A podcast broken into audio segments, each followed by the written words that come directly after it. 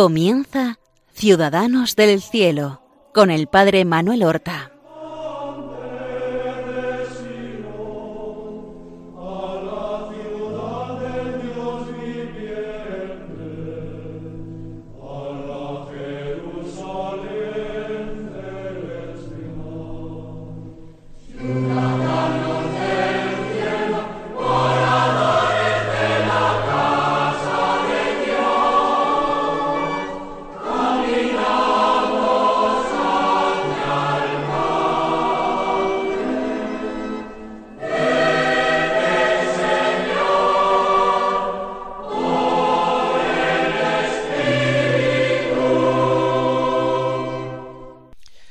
Buenos días, mis queridos y santos oyentes del programa Ciudadanos del Cielo, que realizamos como cada martes en estas ondas de Radio María. Vamos a seguir en estos días de fiesta, porque todo el tiempo litúrgico de la Navidad es una fiesta, vamos a continuar, digo, con la vida y virtudes el modelo que nos dejó San Juan de la Cruz. Precisamente hoy en que la Iglesia celebra la fiesta de otro Juan, de Juan Evangelista, el autor del cuarto Evangelio. En un primer programa nosotros presentábamos a Juan de Yepes, el que nació en Fontiveros, provincia de Ávila, aquel que tuvo unos padres pobres y pasó necesidad durante su infancia.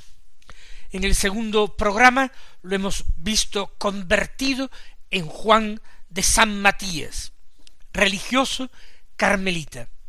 Por cinco años, desde que entró en el Carmelo de Santa Ana, en Medina del Campo, donde él vivía con su madre, su hermano y su cuñada, hasta que terminados los primeros estudios en Salamanca, se ordena sacerdote, celebra una primera misa en Medina del Campo, donde conoce a Santa Teresa y regresa de nuevo a Salamanca para hacer un año de teología. Pero su paso a la reforma está decidido, solamente aguarda el momento en que Teresa de Jesús encuentre un lugar apropiado y puedan comenzar la vida regular, con el permiso que Teresa de Jesús tiene del padre general, del padre Rubeo. Ese momento llegó en noviembre del año 1568. Entonces eh, comenzaron eh, su vida en un cortijo o alquería mm, llamado, en un sitio llamado Duruelo. Allí fue a donde los visitó Teresa unos meses más tarde, en el mes de febrero de 1569, y se quedó admirada, ella dice espantada del espíritu de recogimiento, de penitencia y de oración que tanto Juan de la Cruz como el padre Antonio de Jesús, que era de más edad, tenían allí porque esta es la tercera etapa, la definitiva, la etapa fecunda de Juan de la Cruz. Aquí en que él toma ese nombre o ese apellido religioso de la cruz, sugerido quizás por Teresa de Jesús. Aquí él va a desplegar todo ese deseo de santidad, de intimidad con Jesucristo que abrazaba su alma lo describe Santa Teresa en el libro de las fundaciones, cómo llegó aquel día, ya decimos, de febrero, finales de febrero de 1569, a visitarlas.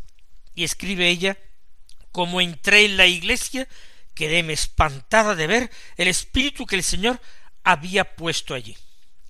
Y no era yo sola, que dos mercaderes que habían venido de Medina hasta allí conmigo, que eran mis amigos, no hacían otra cosa sino llorar. Tenían tantas cruces, tantas calaveras. Realmente era algo simpático para ella, este recordatorio continuo de la muerte, pero también de la redención de Cristo, la cruz, la cruz presente. Vemos o imaginamos que es la mano de Juan la que ha dispuesto toda esa cantidad de cruces, muchas ellas hechas simplemente de dos palos atados toscamente por él mismo.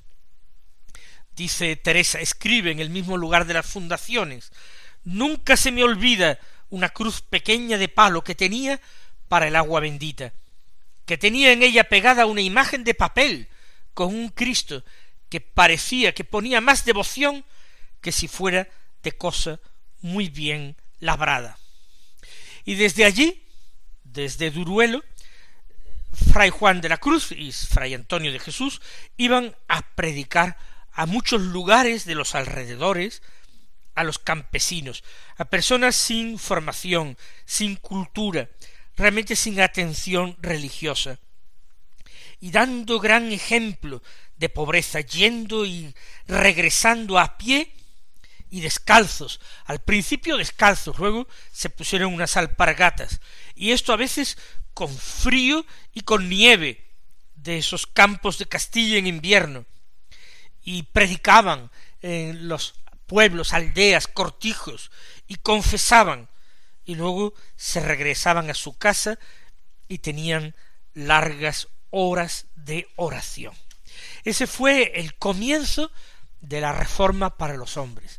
No se enteró prácticamente nadie en España, sólo dos frailes que vivían en un cortijo perdido. Hasta Santa Teresa le costó trabajo encontrar el lugar y se perdió por el camino para llegar a Duruelo. Allí estuvieron un año poco más, en el año 1570, se trasladaron a otro sitio más acomodado, Mancera, y allí él ejerció ya de superior y de maestro de novicios. Y va alternando una serie de destinos donde está breve tiempo nuestro San Juan. En Pastrana, donde se había hecho una fundación con la protección de la princesa de Éboli, allí también había noviciado y allí él también ejerce como maestro, en Alcalá de Henares, en un colegio, residencia, que se ha fundado para los jóvenes carmelitas que quieren entrar en la descalcés para que estudien allí, y él pues ejerce de, de rector de ese colegio, de esa residencia de estudiantes, formador en los comienzos, el que había eh, realmente aspirado de Teresa de Jesús el mismo ideal. Y eso que solamente había pasado un par de meses con ella. Pero fue suficiente. El Señor hizo ese prodigio. Nosotros vamos a ver cómo después Juan de la Cruz, después de esas tareas como maestro de novicios, superior de estudiantes, en 1572 es llamado por Teresa de Jesús a Ávila, porque Ávila es el lugar de donde había salido la madre, ella había sido monja en el monasterio de la Encarnación, y allí es elegida priora, y tiene que regresar al monasterio de sus orígenes, tiene que volver muy a pesar suya, tiene que volver sabiendo que muchas monjas de aquella numerosísima comunidad, varios centenares de monjas, muchas no la quieren, sino que está impuesta por los superiores carmelitas. Y allí, para conseguir un mayor espíritu en la comunidad, ella pide a San Juan de la Cruz como confesor, a él y a otro compañero descalzo, y van a vivir en una casita propiedad del monasterio cerca del convento de las monjas, que visitan a diario y ejercen como capellanes y como confesores y directores espirituales de las monjas, de 1572 a 1577. Porque precisamente en el mes de diciembre, la noche del 3 de diciembre del año 1577, ya Teresa de Jesús no se encontraba allí, era un momento especialmente enconado en la historia de la Reforma, con grandes peleas, enfrentamientos entre los carmelitas y los carmelitas descalzos. Pues él es encarcelado. De noche vinieron a prenderlo los frailes carmelitas de la antigua observancia. Y es trasladado en secreto, porque a nadie se le dice dónde está, al convento de Toledo, donde allí se pretende que se retracte de esa reforma teresiana que ha comenzado a dar sus pasos. Y como él no quiere hacerlo, pues es encerrado en el calabozo del convento. En aquel tiempo los calabozos existían en el convento para retener incluso contra su voluntad aquellos frailes que siendo ya profesos, profesos perpetuos, siendo tentados querían marcharse y se les obligaba a quedarse. En nuestra mentalidad actual esto parece algo escandaloso, pero en aquel tiempo servía para salvar algunas vocaciones que se hubieran perdido por culpa de un precipitado deseo de marcharse ante algunas dificultades y después de pasar un cierto tiempo la persona superada esas oscuridades y tentaciones pues perseveraba en su vocación. Pero lo de Juan de la Cruz fue mucho más cruel. Allí se le tiene en unas condiciones espantosas, sin posibilidad prácticamente de asearse, ni de cambiar de ropa. No puede celebrar misa en todo este tiempo.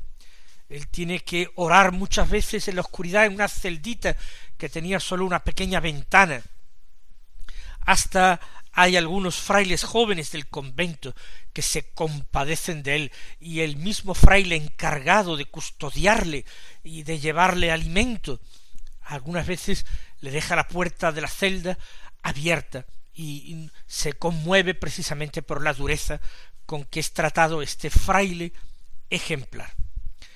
Juan de la Cruz entiende que de esta manera va a morir y el Señor le ilumina el medio de poder escapar de esta prisión. Y efectivamente va a fugarse del convento el, entre el 16 17 de mayo del año 1578. Se descuelga por una ventanita y luego corre de noche por la ciudad hasta encontrar el convento de las Carmelitas descalzas en allí en Toledo. Y allí es donde lo alimentan, lo visten y le proporcionan alojamiento luego en un hospital de la ciudad en que estuvo un mes y medio. En 1578, ya liberado, él se dirige a Andalucía. Y en Andalucía va a estar un largo periodo, aproximadamente unos diez años permanecerá en distintos lugares, en distintos conventos. Una época fecundísima, una época en que él va a escribir sus principales obras. Pero nosotros nos fijamos ahora, para concluir estos primeros años de la fundación de los descalzos, de su magisterio en Segovia como confesor de monjas, su prisión en Toledo, nos fijamos, digo, en dos cosas. Por una parte, su deseo de hacer obras grandes con el Señor, para el Señor. Él es el inconformista que no se conforma sino con solo Dios, que no aspira sino a solo Dios. El hombre totalmente lógico, coherente y racional, que sabe que ha sido creado por Dios y para Dios. Por tanto, nada hay en la vida que pueda pasar por delante de este ideal y esta aspiración. Juan de la Cruz es el hombre de la oración, pero no solamente de la oración como un ejercicio separado de la vida, sino que es el hombre que sumerge toda su vida en la voluntad de Dios, que convierte toda su vida en oración. Y por otra parte, y es la segunda cosa en que nos fijamos, por Cristo él acepta pobreza tremenda como esta que vivieron en los primeros momentos en Duruelo, acepta sufrimientos, incomprensiones, cárcel en una situación extremada de crueldad, a punto de morir estuvo si no hubiera escapado, habrían terminado sus días allí. Por Cristo hay que padecer, no sólo hacer, sino también padecer. Conoce perfectamente la palabra de Dios Juan de la Cruz y sabe que el Señor quiere que quienes le sigan estén dispuestos a cargar la cruz en su seguimiento. Para eso, y no por puro romanticismo, él ha tomado su nombre definitivo, el nombre con el que pasará a la historia de la Iglesia, a la historia de la literatura, de la poesía, a la historia de la humanidad, Juan de la Cruz. Vamos a pedir gracia al Señor para ambas cosas. Por una parte, para nosotros ser también personas de fe, personas de oración que vivan el primer mandamiento de la ley de Dios sobre cualquier otra cosa, y también que el Señor nos conceda esos grandes deseos de padecer por Él, de unirnos a Él en los sufrimientos de su pasión, esos deseos de cargar la cruz en su seguimiento para ser de esta manera perfectos discípulos suyos.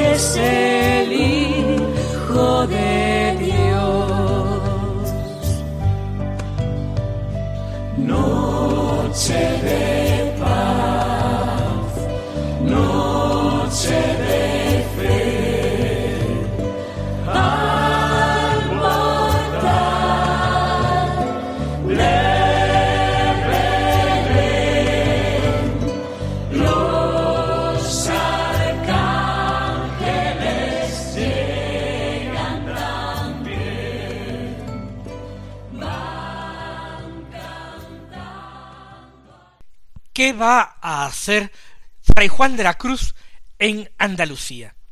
Él, después de participar en Almodóvar del Campo, provincia de Ciudad Real, en un capítulo, el segundo que tienen la nueva orden o reforma de los descalzos, después de parar algún tiempo allí, va destinado al convento de El Calvario, en la provincia de Jaén, cerca de Beas de Segura.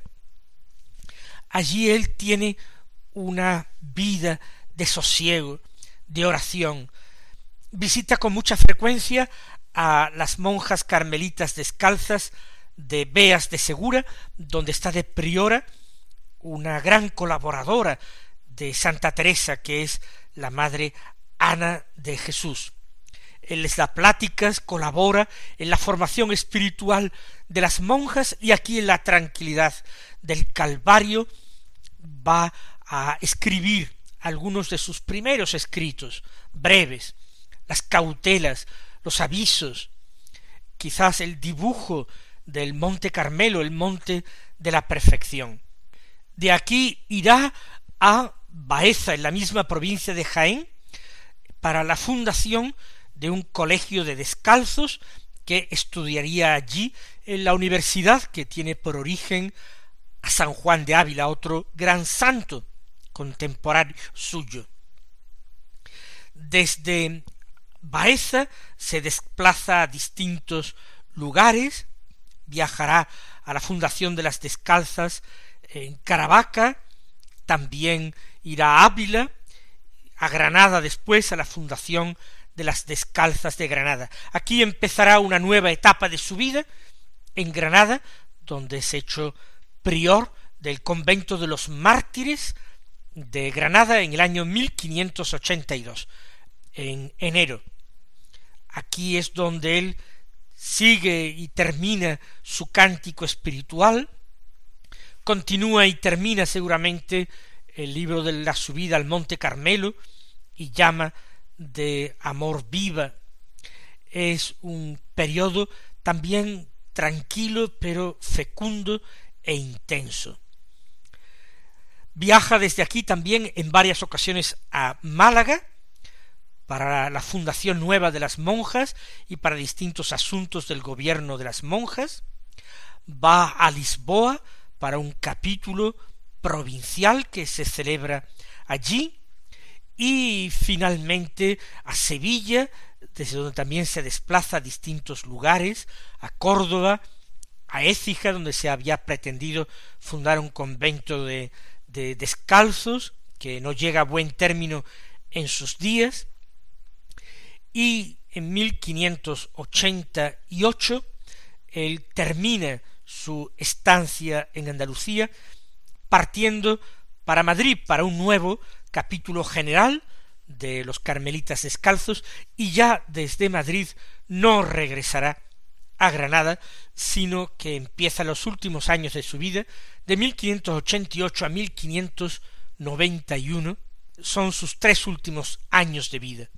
Es después del capítulo enviado a Segovia, será allí prior del monasterio, del convento de Segovia, y quien colaboró mucho por la terminación de este convento y su acomodo realiza distintas salidas por la obediencia y se ofrece finalmente a ir a México como misionero. Ese ofrecimiento le es aceptado y no terminó en México de milagro. En el año 1591 se dirige a Andalucía para preparar su viaje a México y tal vez también para embarcar allí, pero llegado al convento de la Peñuela en Jaén, donde él se retira visto que no va a proseguir ese deseo de fundación en México, en la Peñuela cae enfermo de unas calenturas, como allí un convento pues en pleno campo, muy aislado, no le pueden curar bien, lo trasladan a Úbeda. Hacia Úbeda sale el 28 de septiembre de 1591 y como sabemos permanecerá los dos últimos meses y medio de su vida en Úbeda, en que morirá a la medianoche, minutos después de la medianoche entre los días trece y catorce. Ya era el catorce, que aquel día era sábado. Tenía Fray Juan, si había nacido en el mes de junio, tenía cuarenta y nueve años de edad, cuarenta y nueve años y medio de edad. La muerte de Fray Juan fue absolutamente conmovedora, así como otros detalles de las persecuciones que sufrió, incluso no ya de la parte de los carmelitas de la antigua observancia, sino de, la parte de sus mismos carmelitas descalzos. Nosotros continuaremos hablando de la pasión y de la muerte de Fray Juan de la Cruz en un próximo programa. Hasta entonces, mis queridos oyentes, que el Señor os bendiga.